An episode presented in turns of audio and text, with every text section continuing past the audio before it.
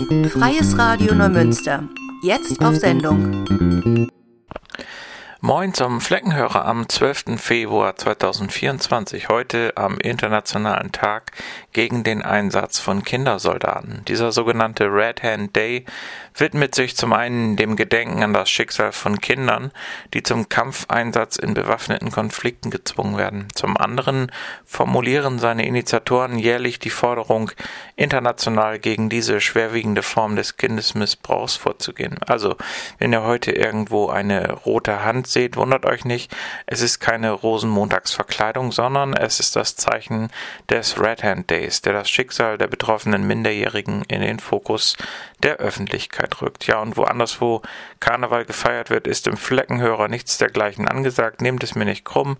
Karneval ist nichts für mich. Hier kommen dann auch wieder drei bierernste Themen, die den Finger in die Wunde legen. Ich habe letzte Woche als Verdi-Gewerkschafter den Ratschlag gegen Rechts in Lübeck besucht, von dem ich euch heute berichten werde. Der Personalmangel verschärft die Situation in der Abschiebehafteinrichtung Glückstadt und es gab dort einen erneuten Brand. Der BUNDSH sagt, wertvolle Knicks in Schleswig-Holstein, das können wir knicken. Doch zunächst etwas Musik. Nach nur 26 Jahren waren Hammerhead in der Laune, ein neues Album zu veröffentlichen. Zwischendrin kam eine Compilation, eine DVD, man hat sich mal aufgelöst, wieder zueinander gefunden, eine Single gemacht und so weiter. Mit David Schumann von Kampfsport, welcher den 2021 ausgestiegenen Norbert ersetzt, hat die Band einen neuen Gitarristen, der erstmalig zu diesem Album mit im Studio war. 35 Jahre nach Gründung waren Hammerhead zumindest zumindest nach außen nie peinlich oder haben irgendwie sich angepasst. Dafür liebt man sie. Man bekommt immer, was man erwartet. So auch bei dem Stück Kinderstrafe.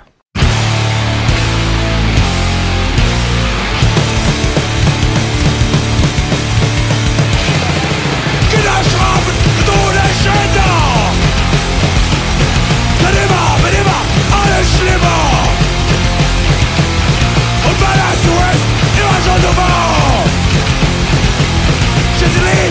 źle szajcera! Głodok, wolę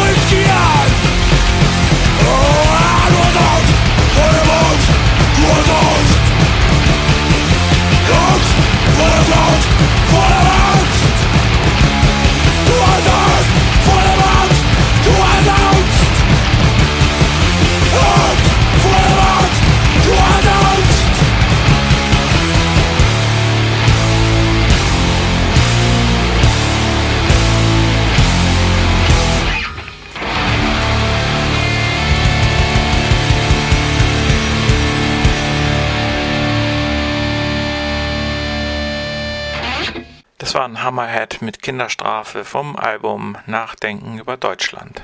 Am 9. Februar fand in Lübeck die gewerkschaftliche Vernetzungstagung Ratschlag gegen Rechts im Hotel Hanseatischer Hof statt. Angesichts der jüngsten Wahlerfolge der AfD und anderer rechter Parteien in Ländern und Kommunen sowie der zu befürchtenden Stimmenzuwächse am rechten Rand im Wahljahr 2024 stand der Austausch über wichtige Fragen im Vordergrund. Zum Beispiel, wie können wir den rechten DemagogInnen Einhalt gebieten und unsere Demokratie stärken? Welche Handlungsmöglichkeiten haben GewerkschafterInnen denn überhaupt? Neben Fachvorträgen gab es viel Raum für Austausch in Workshops und zur Vernetzung. Nach der Begrüßung durch die Vorsitzende des DGB Nords, Laura Poth, referierte der Journalist und Taz-Autor Andreas Speit über die AfD im Wahljahr 2024 und deckte Positionen, Strategien und Prognosen der extremen Rechten auf. Die Korrektivrecherchen zu einem Geheimtreffen zwischen AfD-Mitgliedern und Rechtsextremen hatten Anfang Januar bundesweit und parteiübergreifend für Entsetzen gesorgt. Hochrangige AfD-Politiker, Neonazis und finanzstarke Unternehmer planten dort die Vertreibung von Millionen von Menschen. Hören uns jetzt Andreas Speit dazu an. Wunderschönen guten Tag, vielen Dank für die Einladung. Ich da als Gewerkschaftsmitglied auch sagen, liebe Kolleginnen und Kollegen, ich fühle mich auch geehrt, wieder mal hier sprechen zu dürfen. Und natürlich ebenso, dass wir so viele heute sind, weil ich glaube, es drückt auch etwas aus, dass wir nämlich merken, es reicht. Es muss mehr gemacht werden, wir müssen deutlicher werden. Und wenn ich wir sage, meine ich auch wir, und wenn ich deutlich sage, meine ich auch deutlich. Nicht, dass wir nicht vieles machen, aber wir merken, es geht um was. Und genau das hat das Treffen in Potsdam, sage ich mal, nochmal deutlich werden lassen. Ich möchte versuchen, auf aktuelle Strategien einzugehen, Positionen und natürlich auch ein bisschen auf die Prognose. Dieses Treffen hat meiner Meinung nach deswegen ist nicht, weil die Inhalte auf einmal bekannt wurden. Die kannten wir als Gewerkschaft. Vielleicht in der Gesellschaft viele nicht so, aber was deutlich geworden ist, ist die enorme Vernetzung die Vernetzung von Menschen aus dem Unternehmensmilieu, der AfD, Unternehmerinnen, die bereit sind, einen der führenden Köpfe des deutschen österreichischen Rechtsextremismus zuzuhören, Martin Sellner. Und er hat genau die Strategie schon lange verfolgt, vor der wir immer wieder gewarnt haben, nämlich eine moderate Sprache für radikale Positionswerte. Das ist die Strategie der neuen Rechten, im vorpolitischen Raum Begriffe zu setzen, Bilder zu prägen, um unser Denk- und Verhaltensmuster langfristig, nach und nach diskursiv zu verschieben. Darum Remigration, was nichts anderes als Deportation bedeutet. Aber Remigration klingt ein bisschen moderater. Und lang ist es auch der identitären Bewegung, aus der Martin Sender kommt, im Übrigen auch in der rechtsextremen Jugend Vergangenheit, die immer so ein bisschen ausgeblendet wird. Da immer so getan, als ob er nur Publizist sei. In Wirklichkeit kommt er aus radikalen österreichischen Netzwerken. Aber genau das hier ist die Strategie und ich sage als Journalist haben wir auch einen Fehler gemacht. Dieses Bild ist in Echtzeit 2016 durch die Medien geschossen. Da war dann die identitäre Bewegung bundesweit bekannt. Sie gab es schon, wirklich schon seit 2012. Sichere Grenzen, sichere Zukunft ist dann auch genauso eine politische Mimikrie. Der Satz sagt eigentlich klingt erstmal nicht viel. Das ist auch Gedanke der Remigration. Der zweite Grundgedanke, der dahinter steht, ist der Ethnopluralismus. Jede Ethnie hat einen angestammten Lebensraum. Den gilt es zu bewahren und zu schützen. Da haben sich Kulturen und Traditionen daraus gebildet. Die müssen bleiben. Das ist in den 60er Jahren in Hamburg in einer ersten wahlrechten Kreisen so entworfen worden. Der Grundgedanke ist eigentlich keine Vermengung, keine Vermischung, die Fehlannahme, die Menschheit hätte sich in geschlossenen Ethnien entwickelt. Historisch komplett falsch. Argumentativ ist diese Botschaft, muss Deutsch sagen, Ausländer raus. Oder Remigration. Tatsächlich war den Sellner als einer der führenden Köpfe versucht auch immer wieder solche strategischen, diskursiven Verschiebungen voranzutreiben. Und mal hier ein Beispiel, wie das gemacht wird, und ich nehme es vorweg, ist zutiefst antidemokratisch, was wir gleich hören werden. Unser Ziel ist keine Beteiligung am Diskurs, sondern sein Ende als Konsensform. Wir wollen nicht mitreden, sondern eine andere Sprache. Manches Mal habe ich das Gefühl, und manchmal ausnahmsweise nicht die Gewerkschaft, aber manches Mal habe ich das Gefühl in der Politik, man nimmt nicht ernst, was die sagen. Das Ende an der Konsensform, das bedeutet nichts anderes. Wir wollen gar nicht mit euch reden. Wir wollen sagen, was wir sagen, und ihr sollt die Klappe halten. Das ist zutiefst antidemokratisch. Und in den Talkshows, den großen, haben wir es gerade erleben dürfen mit dem AfD-Bundessprecher. Mit Fake News, vermeintlichen Behauptungen, Ignorieren, der Schaffung einer anderen Wirklichkeit entzieht er sich dem Diskurs. Das bedeutet nichts anderes, dass jemand eigentlich sich den demokratischen Grundbedingungen einer offenen Diskussion entzieht. Da stellt sich für mich die Frage, ob nicht langsam die Zeit ist, ihn aus diesem demokratischen Diskurs herauszuhalten. Warum in diesem Talk?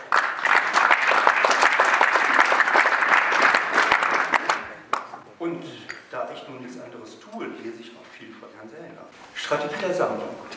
Und hier macht er nochmal ganz deutlich, dass das ein zentraler Punkt ist, Remigration. Er beklagt sich nämlich, man muss das im Negativen lesen und dann deuten, dass es Teile der Rechten gibt, die denken, es lohnt sich nicht mehr darum zu kämpfen, die Ethnie zu beschützen, das deutsche Volk. Und er sagt, nein, wir müssen weiter für ein homogenes deutsches Deutschland uns stark machen. Das bedeutet nichts anderes als Volksgemeinschaft. Und das ist, glaube ich, was ich ein bisschen meine. Deutliche Begriffe, klare Benennung, um auch zu benennen, mit wem wir es eigentlich zu tun haben. Das hat eine lange historische Tradition und wir hier im Raum wissen alle, wo dieser Gedanke endet. Mit dabei waren viele, Mario Müller aber auch, kommt im Übrigen aus der Aktionsgruppe der Horst, eine militante Gruppe auf Vorteil gegen Körperverletzung. War dann führend bei der Militärbewegung und ist mittlerweile beim Bundestagsabgeordneten der AfD, Jan-Wenzel Schmidt, Sachsen-Anhalt tätig. Er hat dort geprahlt, dass er ein Portal geschaffen hätte, wo Linke diffamiert werden und darüber seien auch Ermittlungen gelaufen und es hätte auch Anschlüsse gegeben, deswegen, dass dann Linke angegriffen worden sind. Also wir haben hier auch eine Vernetzung, nicht nur im Intellektuellen, sondern auch in der Militanz. Und in dem Zuge sei noch mal erinnert, bei dieser sogenannten Reuss-Gruppe, jene Reichsbewegung Querdenkenden, die den Bundestag stürmen wollten, wo der Generalbundeswehrleiter davon ausgeht, dass es Tote hätte geben können und dass das auch in Kauf genommen worden ist, war eine AfD-Bundestagsabgeordnete ehemalige mit dabei. Also wir haben es ja nicht nur mit einer Partei mit harten Positionen zu tun, sondern es geht auch um die Militanz. Bei Mario Müller finde ich das in, für uns nochmal sehr interessant, weil hier etwas anderes deutlich wird. Mein Teilhausverlag von Götz Kubitschek getragen ist sein Buch Kultur. Kampf rausgekommen, schon 2017. Und hier sind zwei Begriffe, Remigration und Regime Change. Remigration brauche ich jetzt gar nicht viel sagen, außer schon 2017 Thema, also nichts Neues. Regime Change ist die knallharte Analyse, hier kurz zusammengefasst, das ist wie so ein Lexikon geschrieben, dass eigentlich es nur reicht, 3% der führenden Köpfe in einer Gesellschaft zu bekommen, um ein System zu kippen. Das ist die Strategie. Das ist die Intention. Es geht nicht mehr darum, dass die irgendwie demokratischen Netzwerken mitmachen möchten in dieser Demokratie. Sie wollen einen fundamentalen Regimewechsel. Und das ist, glaube ich, auch, was deutlich herausgearbeitet werden sollte. Und erfreulicherweise ist die AfD gerade enorm unter Druck. Erstmals seit ihrer Gründung 2013 muss sie sich gesamtgesellschaftlich öffentlich rechtfertigen. Und dann merkt man, das sind sie nicht gewohnt. Und es gibt verschiedene Argumentationsstränge. Keine Sorge, ich weise es nicht ausführlich aus, ich nenne nur zwei. Der rhetorische Rückgriff. Remigration, hier Baumann, Generalsekretär im Bundestag für die AfD, aber auch aus Hamburg kommt, betont explizit eigentlich, dass damit nicht Deportation gemeint sei nur Rückführung. Das ist genau dieser rhetorische Trick. Ja, man prescht begrifflich vor, merkt, das kommt noch nicht ganz gut an und zieht sich zurück. Der Begriff ist gesetzt, der Diskurs verschoben. Gleichzeitig macht er die zweite Argumentationsstrategie auf. Dieses Treffen sei überhaupt gar kein Treffen. Und im Übrigen, die Demonstrationen seien ja nur eine Kampagne, wahrscheinlich von SPD gesteuert. So sagen sie es in Hamburg, die AfD. Die Wirklichkeit wird also geleugnet. Und das sind genau die zwei Stränge. Position voranpreschen und die Wirklichkeit leugnen. Tatsächlich hat die AfD Hamburg dann auch ein Gast dieses nicht geheimen Treffen eingeladen, der dann berichten sollte, wie es wirklich war. Hier sei nur eins erwähnt. Dort ist ein CDU-Mitglied zur AfD in die Hamburger Bürgerschaft gekommen. Das sind die Einschläge gegen eine Brandmauer. Und das muss auch klar genannt werden. Alice Weidel hat natürlich reagiert, weil unter anderem einer ihrer wichtigsten Mitarbeiter, Roland Hartwig, auch da gewesen ist. Er musste mittlerweile gehen. Offiziell nicht deswegen. Aber hinter den Kulissen sieht es anders aus. Also man sieht, da ist gesellschaftlicher Druck, da ist eine politische Auseinandersetzung und die AfD laviert so ein bisschen zwischen Relativieren und auch Attacken. Und gerade Attacke muss man ganz deutlich sagen, und hier wechsle ich zum zweiten, zum zweiten Strategiepunkt. erleben wir eben auch bei der AfD, dass sie sich mehr und mehr, und das ist für uns zentral, den sozialen Themen widmet. Die Idee ist in der rechtsextremen Szene auch nicht neu. Europaweit sind die Parteien aus diesem Spektrum erfolgreich, die vermeintlich die sozialen Fragen beantwortet haben. Front National, Rassemblement National in Frankreich und Marine Le Pen ist leider das Beispiel, auch das Vorbild, aber auch die FPÖ in Österreich, wo wir auch wissen, dass sie eng inhaltlichen Kontakt zueinander stehen. Das Bild sagt, glaube ich, alles. In der Partei, Tino Schupraller wird manches Mal bei der AfD ein wenig belächelt, er ist jetzt nicht so der eloquente, ideologische Auftretende. Aber das ist auch nicht seine Rolle. Seine Rolle ist die des Malermeisters, einer von unten, einer von uns, der kümmert sich. Und das ziehen sie auch immer wieder den Wahlkämpfen durch. Deswegen so das Bild zur Bundestagswahl der letzten, wo dann Alice Weidel in einer anderen Rolle ist. Und wir alle haben erleben dürfen, dass die AfD tatsächlich dann in 2021 einen großen Erfolg hatte. Die Prognosen sind tatsächlich höher, sie gehen gerade zurück. Tatsächlich möchte ich hier aber auch für etwas warnen. Wir gucken nochmal die Prognosen immer in den Osten, über 30 Prozent. Wenn wir uns die Realzahlen der letzten Wahlen auch mal in Westdeutschland angucken und das im Kontext der Bevölkerungszahl sehen, dann müssen wir über Baden-Württemberg und Hessen reden. Und nicht nur über Sachsen-Anhalt, Thüringen, Brandenburg, Mecklenburg-Vorpommern. Damit will ich nichts beschönigen, aber mich stört dieser Blick in den Osten, der ignoriert, was sich im Westen etabliert. Soweit Andreas Speit beim Ratschlag gegen Rechts in Lübeck. Wie geht es denn jetzt weiter mit dem Kampf gegen Rechts, und zwar in Neumünster? Die Grünen Neumünster, das Bündnis 90, lädt am 19. Februar 2024 um 19 Uhr zu einer Diskussionsveranstaltung ein unter dem Titel Nie wieder ist jetzt. Da kommt Landtagsabgeordneter Jan Kirschner und es kommen VertreterInnen von den regionalen Beratungsteams gegen Rechtsextremismus Schleswig-Holstein und der Sinti-Union Schleswig-Holstein. Im Volkshaus Tungdorf soll es darum gehen, wie die AfD und Rechtsextreme die Demokratie gefährden und was jede und jeder Einzelne für Demokratie und Vielfalt im Alltag tun kann. Inhaltlicher Schwerpunkt werden unter anderem Alltagsbeispiele von Rechtsextremismus in Schleswig-Holstein bzw. in Neumünster sein und es gibt einen aktuellen Stand bezüglich eines möglichen AfD-Verbotsverfahrens. Im Anschluss an diese Veranstaltung findet dann ein offener Bürgerinnen-Dialog statt. Nochmal Zeit und Ort am 19. Februar um 19 Uhr im Volkshaus Tungdorf.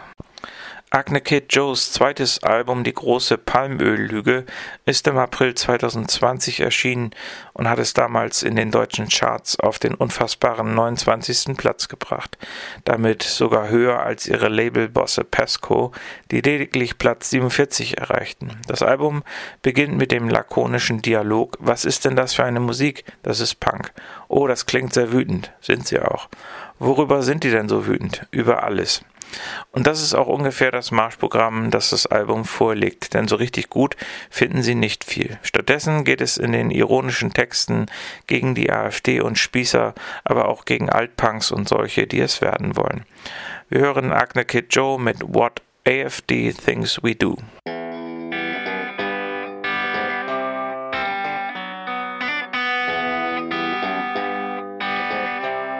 Wir haben herausgefunden, dass gegen Demonstranten auch bezahlt werden, dass direkt ausgezahlt wird, 30 Euro pro Stunde, das haben wir nicht nachweisen können, aber über eine Vielzahl von seltsamen linksextremen Vereinen funktioniert das wunderbar.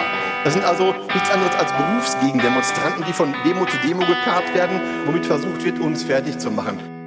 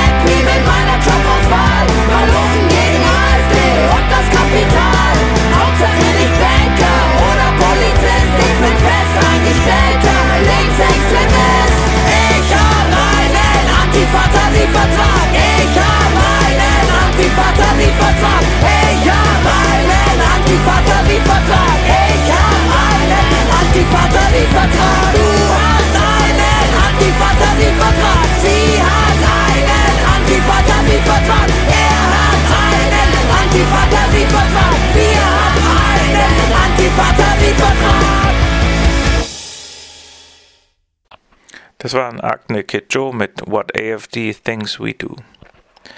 Am Sonntag, den 4. Februar, wurde die Besuchsgruppe Glückstadt an der Pforte der Abschiebungshaftanstalt Glückstadt abgewiesen.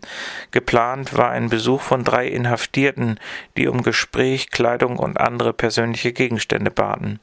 Begründung der Abweisung war fehlendes Personal. Es hätten auch schon andere BesucherInnen, zum Beispiel Freunde, Familienangehörige, abgewiesen werden müssen. In einem Telefongespräch berichtete ein Inhaftierter, dass sie bereits seit Samstag eingeschlossen seien und am Sonntag ebenfalls nach 12 Uhr Mittag das Zimmer nicht mehr verlassen konnten. Am Sonntag kam es dann erneut zu einem Feuer in der Abschiebehafteinrichtung. Die Besuchsgruppe Glückstadt geht davon aus, dass es sich um einen Suizidversuch gehandelt habe, wie bei dem Feuer vom 5. Januar 2024. Die seit Monaten fehlende per Gesetz vorgeschriebene Sozialberatung stürze die Inhaftierten in immer größere Verzweiflung. Die Besuchsgruppe schreibt in einem Brief an die Behörde, dass sie täglich mit zahlreichen Hilferufen und Besuchswünschen konfrontiert werde. Wenn nun der Betrieb des Gefängnisses wegen Personalmangels nicht mehr wie vorgeschrieben möglich sei und keine Besuche durchgeführt werden können, bedeutet dies für die Inhaftierten noch größere Isolation und verletze sie außerdem in ihrem Recht auf Besuch gemäß Abschiebehaftvollzugsgesetz. Wir hören jetzt eine Frage dazu von Niklas Dürbrook, SPD Ostholstein, im Innen- und Rechtsausschuss letzte Woche, in dem ein Bericht der Landesregierung zum Brand in der Abschiebehaftanstalt von der SSW-Fraktion beantragt wurde. Ja, dann doch nochmal auf den Punkt des Engpasses zurückkommt. Ähm, wie ist denn der Engpass zustande gekommen? Also ist es Erkrankung oder sind zu viele Dienstposten gerade momentan noch nicht besetzt? Wenn ja, vielleicht können Sie mal so ein bisschen darstellen, wie viele Dienstposten momentan unbesetzt sind. Ein Teil wird man ja auch mit externem Personal auffangen. Wie ist die Situation da? Ähm, kann gerne gleich Herr Berger zu ausführen, aber tatsächlich sind verschiedene Gründe gerade an dem Tag ausschlaggebend gewesen, warum halt dann tatsächlich dort der Personalengpass war. Aber gerne Herr Berger zu den Einzelheiten. Also grundsätzlich ist ja die ähm, Einrichtung so bestückt, dass, sag ich mal, die jetzt offenen ähm, Stationen auch alle besetzt werden können. Ähm, äh, deshalb sind wir ja noch nicht im Vollbetrieb. Also mit dem Personal, was wir momentan haben, ich kann die Zahlen ruhig einmal nennen, 38 voll ausgebildete AVD-Kräfte, 18 Anwärter, 7 Tarifbeschäftigte, lassen sich sozusagen drei Stationen im, im, im Normalfall fahren. An dem Sonntag, wo am, ab 14 Uhr äh, bis, zum, äh, bis zur Nachtzeit kein Besuch möglich war, hatten wir neben zwei Zugang und einer BGH-Unterbringung gleichzeitig auch noch eine Krankenhausbewachung. Und äh, sag mal, dieses doch, also mal, also diese drei sehr singulären äh, Ereignisse auf einem äh, Fleck sorgten einfach dazu, dass dann sozusagen in der Zeit zu wenig äh, ausgebildetes Personal da war. Ähm, die äh, Anwärter und die Tarifbeschäftigten, die Diskussion kennen Sie ja auch aus dem äh, Justizvollzug sind nicht für alles voll einsetzbar, die Tarifbeschäftigten sowieso nicht. Und in der Einrichtung in äh, Glückstadt haben wir ja zum Glück auch noch ähm, ähm weiteres äh, Personal des Kieler Wach- und Schutzgesellschaft, also des KWS. Ähm, die sind natürlich für hoheitliche Handlungen und auf den eigentlichen Stationen nicht ähm, möglich. Das heißt auch nicht für die Besuchsüberwachung und die Durchsuchung im Anschluss. Das heißt also, wenn es in diesen Fällen sozusagen ausgebildetes Personal zu wenig gibt, dann kann es mal vorkommen, aber es ist, sage ich mal, in der äh, Abschiebehafteinrichtung äh, so gut wie noch nie vorgekommen, dass dann Besuchszeiten nicht eingehalten werden kann.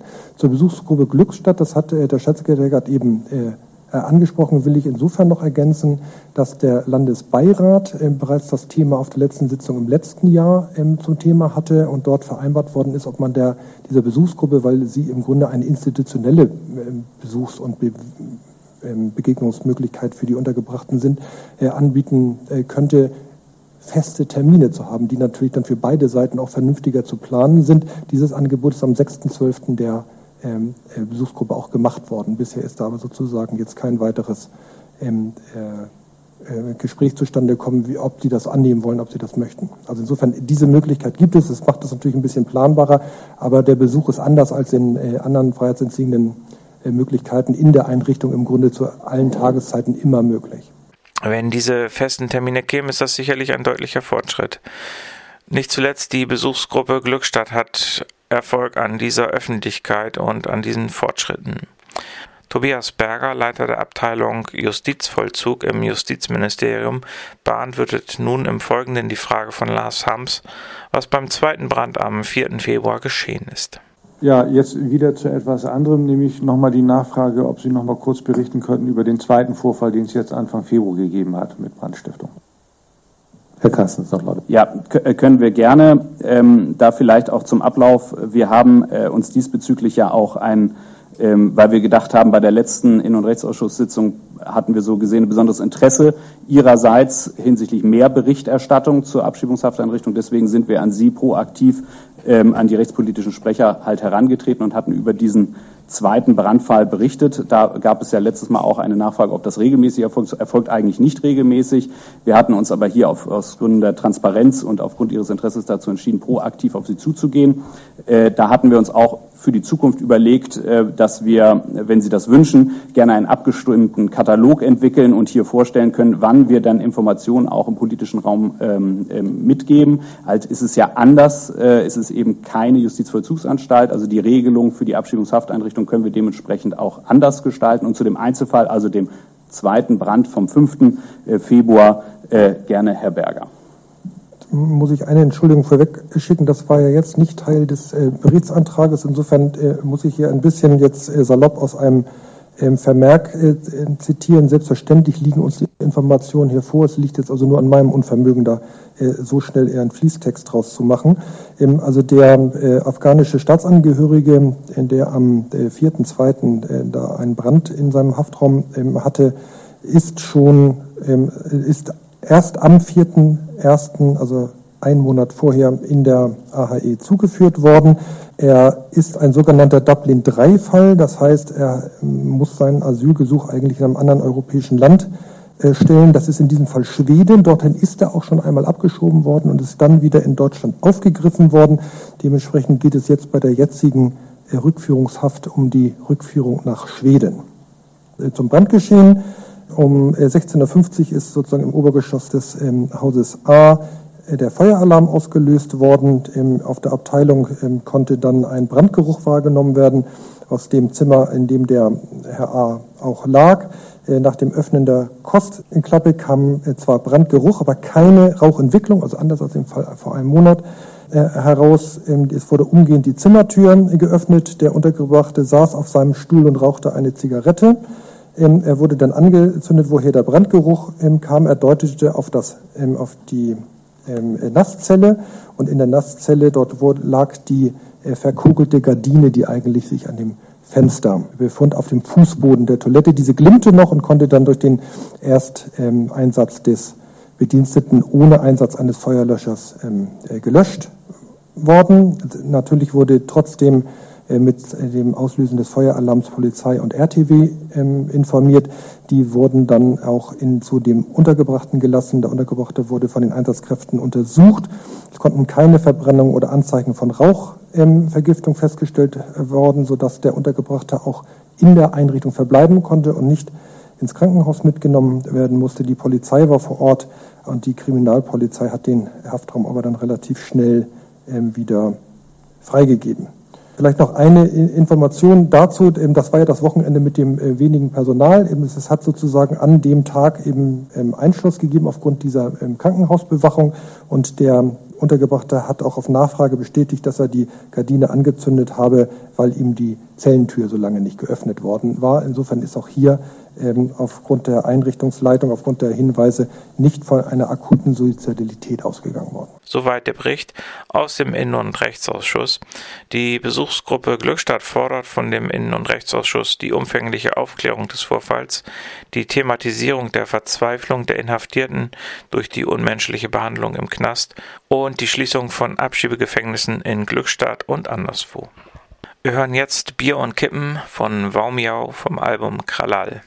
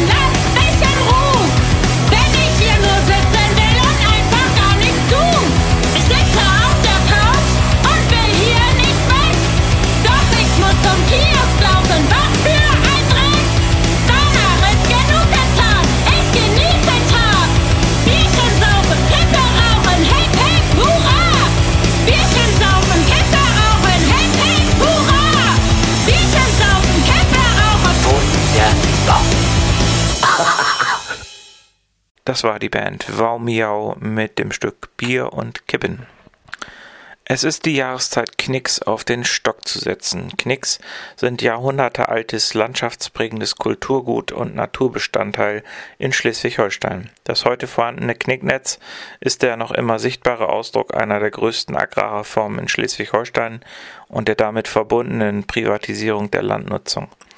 Der jüngst veröffentlichte Bericht zur biologischen Vielfalt der Landesregierung unterstreicht dies. Die Knickpflege ist 2023 immaterielles Weltkulturerbe geworden. Heute gibt es in Schleswig-Holstein noch 54.000 Kilometer Knicks. Es waren jedoch vor den Flurbereinigungen mehr als 80.000 Kilometer. Der Bund für Umwelt und Naturschutz Deutschland, Landesverband Schleswig-Holstein, kurz BUNDSH, ist entsetzt, dass die Ministerien darüber nur bruchstückhaft informieren. Marina Koirin-Nebel, Vorstandsmitglied im BUNDSH, sagt, der Bericht der Landesregierung zur biologischen Vielfalt verschweigt die tatsächliche ökologische Situation im Land und den bedrohlichen Rückgang sensibler Arten und Lebensräume. Der Umweltverband weist exemplarisch auf die Situation der Hecken und Knicks im Land hin und verurteilt die Untätigkeit der Landespolitik, der biologischen Verarmung entgegenzuwirken. Gerade der mangelhaft umgesetzte Biotopverbund ist ein bewusstes staatliches Versagen. Wer den Schwund von Arten so klar in seinem Bericht aufzeigt, der muss auch sagen, was getan werden muss, betont Quoirin Nebel. Gerade mit ihren artenreichen Säumen könnten die Knicks einen großen qualitativen Beitrag zum Biotopverbund und zur biologischen Vielfalt leisten. Sie sind Lebensraum etwa von Haselmaus und Rebhuhn. Doch genau diese Säume fehlen aufgrund der zunehmend intensiven Landwirtschaft. Von den früher bekannten 85 unterschiedlichen Knickgesellschaften sind die meisten aus der Landschaft verschwunden. Der ökologische Zustand der Knicks ist schlecht. Genau das verschweigt der Bericht des Landwirtschafts- und Umweltministeriums. Seit der Veröffentlichung der Biotopkartierung des Landes im vergangenen Jahr ist klar, die artenreichen Säume der Knicks sind fast überall verschwunden. Der notwendige Lebensraum fehlt, da Landwirte bis nah an den Knickfuß wirtschaften dürfen. Knicks sind wichtige Biotopverbundachsen, die es Tieren und über die Saatverbreitung auch Pflanzen ermöglichen, von einem Lebensraum in den anderen zu gelangen. Gerade Schleswig-Holstein hat hier eine besondere Verantwortung, denn es ist Durchzugsland für viele Arten, die aufgrund des Klimawandels von Süd nach Nord wandern. Der Biotopverbund, ein wichtiger Baustein der Diversitätsstrategie des Landes, wird nach Ansicht des BUNDSH bisher nur mangelhaft umgesetzt. In den Ministerien gibt es bisher nur eine einzige Personalstelle, die sich mit diesem zentralen Thema beschäftigt. Die Fakten liegen auf dem Tisch, doch die versprochenen Taten bleiben aus. Auch im aktuellen Haushaltsentwurf sind keine Mittel vorgesehen, die auf eine Verbesserung hinweisen. Für den Biotopverbund und die Artenvielfalt ist es dringend an der Zeit, ausreichend Finanzen und Personal in Land und Kreisen einzuplanen. Ansonsten sehen wir die Ziele der Biodiversitätsstrategie des Landes akut gefährdet, sagt Marina Koirin-Nebel. So, ihr werdet es sicherlich gemerkt haben, ich habe keine so gute Stimme heute, deswegen mache ich jetzt Schluss. Das war der Fleckenhörer vom 12. Februar. Wir sehen uns vielleicht bei irgendeiner Veranstaltung oder vielleicht auch bei uns hier im Funkhaus. Äh, schaut mal vorbei, wenn es euch interessiert oder ihr mitmachen wollt. Seid immer gern gesehen. Natürlich keine Nazis. Das war's. Bis dahin, nächste Woche am 19. Februar hören wir uns wieder. Tschüss, sagt Ingo.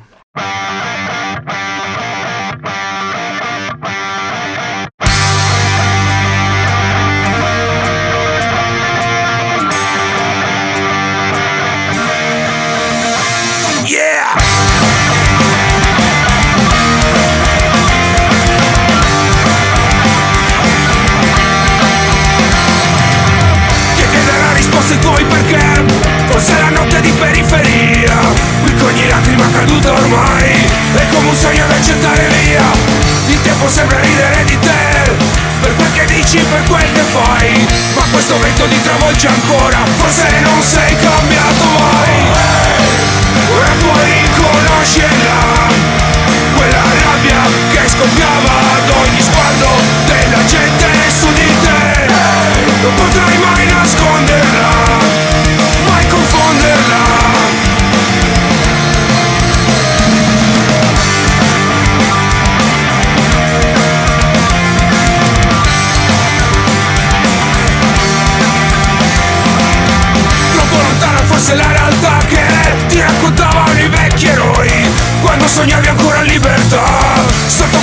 palchi ai concerti oi Come diverso ora la tua città. Non riconosce la verità? Cos'è? Ma nel tuo cuore lo stesso sangue Cosa è successo